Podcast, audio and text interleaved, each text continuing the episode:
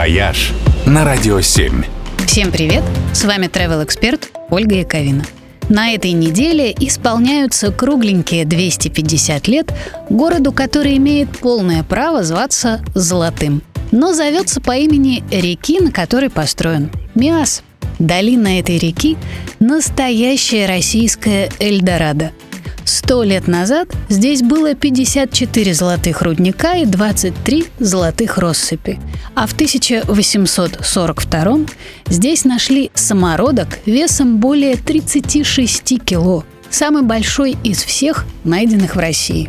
Геологическая коллекция Естественно-научного музея Миасса считается едва ли не самой впечатляющей в России.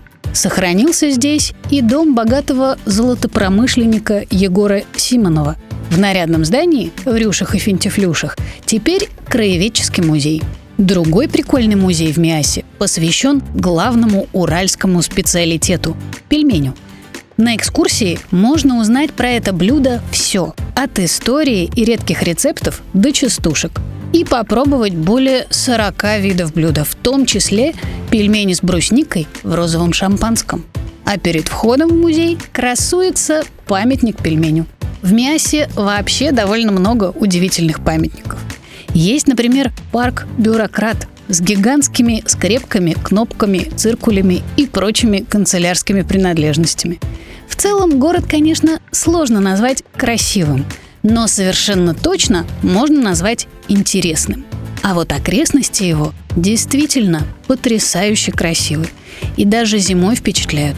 Особенно Ильменский заповедник. И еще чистейшее озеро Тургаяк, которое называют младшим братом Байкала. Ну и национальный парк Таганай и еще многочисленные горнолыжные курорты, лучшим из которых считается Солнечная долина. Юбилей в Миассе отмечают целых две недели. Так что еще успеете съездить и поздравить лично. «Вояж» только на «Радио 7».